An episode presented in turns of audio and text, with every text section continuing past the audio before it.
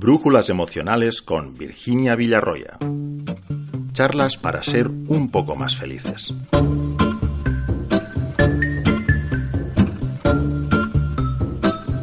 Navegamos con Joan Major Merino, dietista nutricionista, autor de La receta de la salud, consejos fáciles para una vida sana. Amat Editorial. Brújulas que apuntan hacia el norte. Tener una buena salud es un proceso de cuidado diario, un conjunto de hábitos saludables que te garantizan un bienestar duradero. Joan Major, bienvenido. Muy buenas. ¿Qué aporta Joan Major en estos momentos al mundo de la salud con este libro? ¿Qué hacer para cuidar nuestra salud día a día? ¿Cuáles son los principales ingredientes? Virginia, te voy a hablar de temas de actualidad. La primera causa de muerte del mundo son las enfermedades cardiovasculares. La obesidad va en aumento. Los gobiernos están recortando en salud. Los nacimientos van a la baja y por lo tanto los próximos años tenemos un panorama Mm, un problema de salud pública importante. Contra esto, ¿qué podemos hacer? Se ha demostrado que la dieta mediterránea que tenemos aquí hoy reduce un 30% los riesgos circulatorios. La preocupación por la salud va en aumento, pero el 70% de la gente que quiere cambiar sus hábitos, solo el 10% lo consigue. ¿Qué he intentado hacer con este libro? Explicar de forma sencilla qué es lo que hay que hacer. No es fácil, pero de una forma muy sencilla lo he intentado explicar para que la gente se adhiera al sistema. Debemos entrenar, pues, a nuestros cerebros para escoger esas opciones más adecuadas, más saludables. Quizá el fallo es que no tenemos todavía esas herramientas psicológicas para no caer en las tentaciones. Hábitos saludables te voy a mencionar varios, no te voy a decir nada nuevo. Eh, comer bien, hacer deporte, dormir las horas que toca, comer despacio, beber el agua que toca. Alguna cosa que a veces nos olvidamos, ir de vientre a diario. Hay una serie de hábitos que hay que coger, que es fácil de, de tener cuando tienes la rutina y que esto nos brinda una salud duradera. Mentalización, pues, voluntad, también esta constancia que hemos de aplicar saber alimentarnos adecuadamente, practicar deporte. Por cierto, entrando ya en el deporte, ¿cuántos días, cuántas horas a la semana? Porque eso también es importante es un complemento también de la alimentación. Sí, la actividad física es básica y hoy día está demostrado que hay que hacer dos tipos de actividad física, aeróbica y anaeróbica. Hay que practicar deportes que nos promuevan el movimiento corporal y esto uh, favorece el sistema circulatorio, nos, nos hace gastar calorías, quemar calorías, pero también hay que hacer un tipo de actividad que es movimiento de pesas repetido sin el objetivo de ser un eh, culturista, pero sí con el objetivo de coger masa muscular, que esto está demostrado ya que eh, es muy beneficioso para nuestro metabolismo. Y otro de los pilares pues sería esas pautas saludables que ya he empezado a introducir Hemos de decir que Joan Major Merino es diplomado en dietética y nutrición por la Universidad de Barcelona y posgraduado en alimentación hospitalaria por la Universidad de Navarra. Desde hace más de diez años se dedica a enseñar a la gente a saber cómo controlar y conocer su cuerpo para tener esos hábitos y ese peso estético y saludable. Se denomina coach nutricional. Eso podemos decir que es un entrenador de la salud. Sí, mm, yo enseño a cambiar los hábitos. Hay tres cosas vitales que hay que aprender para cambiar los hábitos. Primero, saber qué hacer. ¿Mm? Yo creo que esta fase a día de hoy la conoce la mayoría de la población. Si vamos a un colegio y les enseñamos una manzana y un croissant y les preguntamos qué es más saludable, pocos niños se equivocarían. La segunda cosa importante es eh, saber cómo hacer lo que hay que hacer. El cómo. Aquí es donde intervengo yo mucho. Frecuencia con la que hay que hacer deporte, ¿Hay que comer croissant, sí o no? No hay alimentos prohibidos. ¿Con qué frecuencia? Aquí es donde intervengo yo. Pero la tercera y más importante para cambiar el hábito es la motivación que tiene la persona y esto sí que se lleva, se, se lleva puesto desde casa ya. A veces nos quejamos de la falta de tiempo, comemos mal, de una manera rápida, pero es cuestión también de mentalización, en este caso, de un buen hábito, comer de una manera pausada, comer también con complicidad. Si la pareja está con nosotros haciendo buenos hábitos, eso llegará a mejor puerto, ¿no? Después de analizar varios pacientes con los que he tratado, puedo decir que hay dos factores importantes que hacen que el tratamiento o el, el coach en el cambio de hábitos tenga éxito o no. Uno es la estructura que lleva la persona de raíz. Yo digo que hay dos tipos de personas. Una que es ordenada y otro tipo de persona que es desordenada. Voy a explicarlo un poquito. La persona ordenada tiene unas rutinas, sean las que sean, de trabajo, de dormir, de comer, de limpieza, muy, muy pronunciadas. Y las sigue teniendo aunque su trabajo sea un poco desordenado, como personas que pueden trabajar en horario de mañana, tarde, noche. Y hay personas que no planifican, que son muy instintivas, con este tipo de personas es mucho más difícil implantarles nuevos hábitos porque no tienen la capacidad, no, tienen eh, la gestión de un hábito previo. Y lo que comentaba de la complicidad de una pareja o de una familia, que entre todos vamos a buscar esos buenos hábitos, facilitamos la, operación, ¿no? Cambiar los hábitos en pareja es mucho más fácil. Sí, sí. Tienes un soporte al lado constantemente que está en tu misma lucha, con lo cual te sientes más respaldado. Vamos también a alimentarnos de buena música mientras vamos charlando. Podríamos escuchar algún tema que le sugiera, pues eso, un bienestar también emocional. En este caso, ¿quién podría ser? Yo para animar el positivismo pondría Fito y Fitipaldis. ¿Qué tal? Del álbum Huyendo conmigo de mí, la canción Lo que sobra de mí. Fantástico. Si me concedieras un deseo para hacerme feliz gustaría cortar todo lo que sobra de mí. Vamos a desmontar, Joan, también falsos mitos, por ejemplo, el tema de la realidad de los productos integrales. Cuanta más fibra tomamos, más sana será nuestra dieta o no necesariamente. Esto no es así. Hay que tomar unas cantidades de fibra, la mayoría tienen que venir de la fruta y la verdura. Preguntando a las personas el motivo de por qué comen cosas integrales, es porque es más sano, porque lleva más fibra y muchas veces nos dicen porque engorda menos. Esto es totalmente falso. El valor calórico de un producto con fibra y sin fibra eh, es prácticamente igual. Otro falso mito, el cáncer, una de las principales causas de muerte en nuestro país. ¿Existen esos alimentos anticancerígenos? Aquí hablamos de palabras mayores, ¿ya? el cáncer necesariamente tiene que tener un tratamiento médico el médico es la persona que eh, diagnostica y el que trata.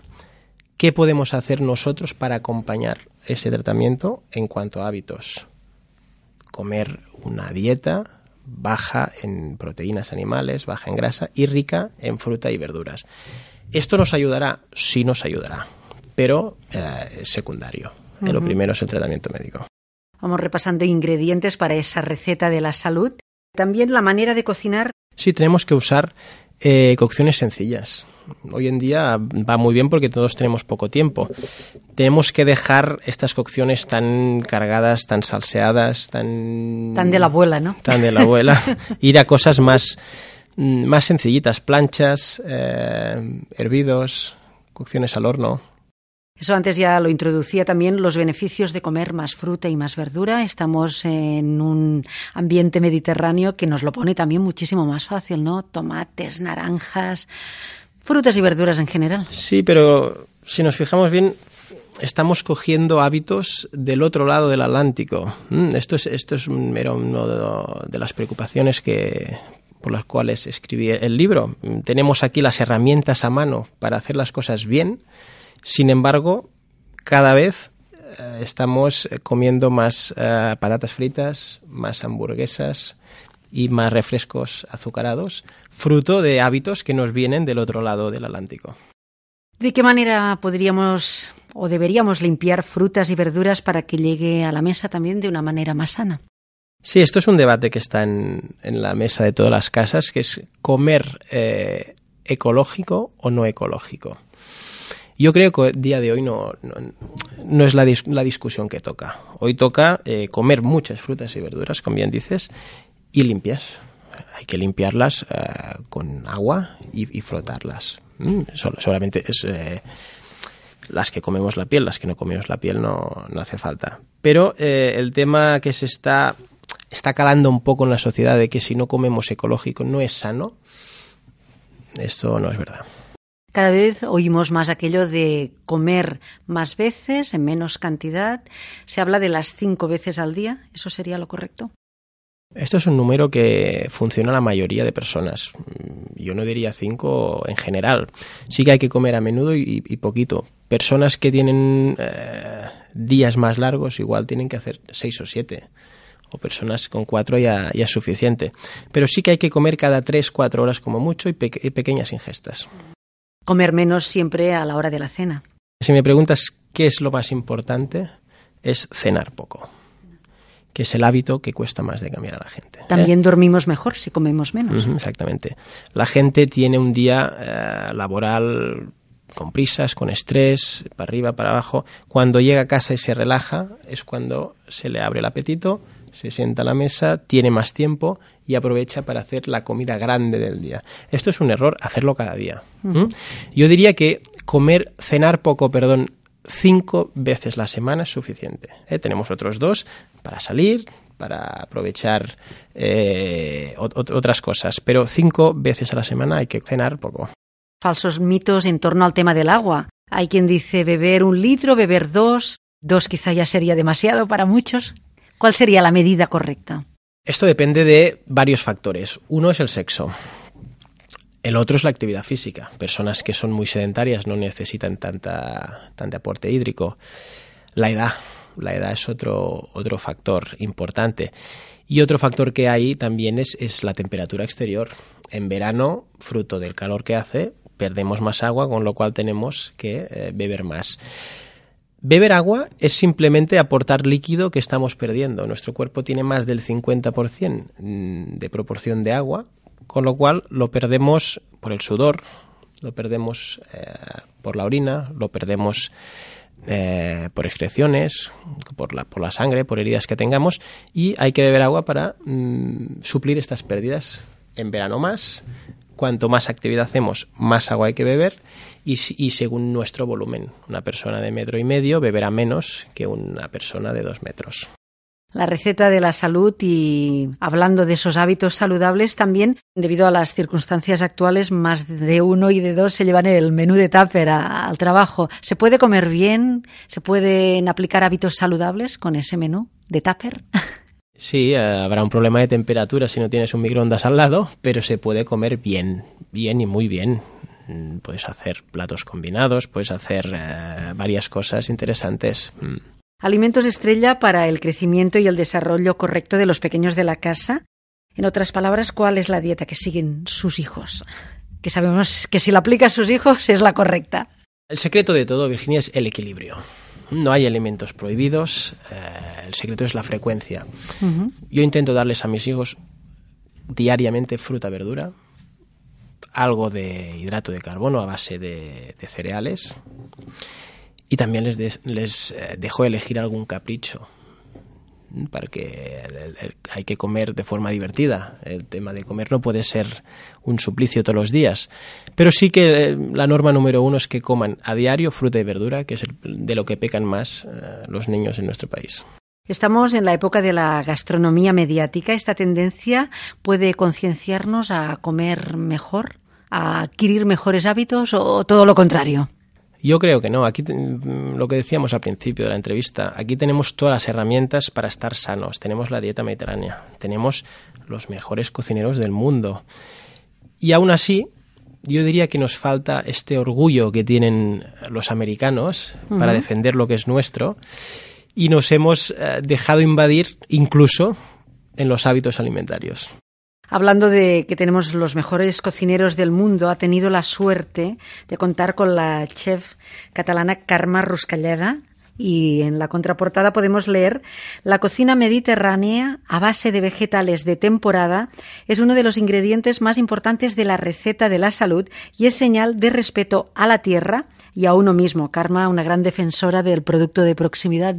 Sí, yo diría que esta frase resume de una forma muy clara el objetivo del libro, que al final es sentido común. Si eh, la tierra nos da los frutos en una época del año, esa época del año hay, hay, que comer estos frutos. Y al final la salud es una cosa individual, pero es una cosa de grupo y es una cosa del medio ambiente también. Y para aplicar este sentido común, quizá deberíamos educar a, los pequeños ya en las escuelas, con una asignatura, educación nutricional. Iríamos mejor, ¿no? Últimamente está habiendo una revolución en el sistema de educación y estos temas están encima de la mesa y yo creo que se van a incorporar igual que eh, usar las nuevas tecnologías de forma correcta, están entrando ya a aprender a ser saludables a base de unos buenos hábitos. Ya le entrevistamos hace ya un año y poco cuando salió su anterior libro, El peso deseado en once pasos. Allí ya nos decía que la única forma de poder conseguirlo es llevar a cabo un cambio de hábitos. Y hablando de ese sentido común y, eso que ya hemos empezado ya en la entrevista, hablando de la salud pública, estamos ante esta gran preocupación, la de la salud pública. Tenemos que aplicar, pues, con urgencia, Joan, este sentido común a la hora de practicar esos hábitos, pero ya de, todas, todas, ¿no? Como ya una obligación que nos hemos de imponer todos. Yo no diría obligación, porque si es obligación no lo haremos. Yo creo que tenemos que ser conscientes de que tenemos al alcance de todos unas herramientas sin coste económico, sin efectos secundarios, que nos pueden brindar una calidad de vida y la única dificultad que hay es que al inicio hay que hacer un esfuerzo. Con lo cual, el objetivo del primer libro y del segundo libro que me comentabas siempre ha sido resolver dos cuestiones. En el primer libro la cuestión era cómo perder peso de forma saludable. También hablábamos de hábitos saludables. Y en el segundo, un poco explicar qué es importante realmente para tener salud. Es importante ponerse una crema cada día, es importante tomarse una hierba mágica del Himalaya. No, al final la importancia de ser saludable, tanto en, una temática como, como en otra, es tener unas rutinas saludables, con sentido común, y sin dejar de escuchar nuestros deseos, porque también... Hemos de vivir de deseos también. ¿eh? La receta de la salud está en tus manos, te ofrece todos los ingredientes para estar bien. La receta de la salud la podemos saborear cada día. Es un libro de consejos fáciles que están al alcance de todos mensajes claros, muy amenos y útiles. Explicaríamos más sobre el libro, pero preferimos que, se lo compren, que lo lean y darle las gracias, Joan, por visitarnos. Ha sido un placer y siempre aprendemos cosas nuevas para nuestro cuerpo, para nuestra salud. Gracias. Muchas gracias a vosotros y recordar que la receta de la salud se parece más a una receta gastronómica que a una receta médica. Brújula Emocional FM charlas para ser un poco más felices. Si me concedieras un deseo para hacerme feliz, me gustaría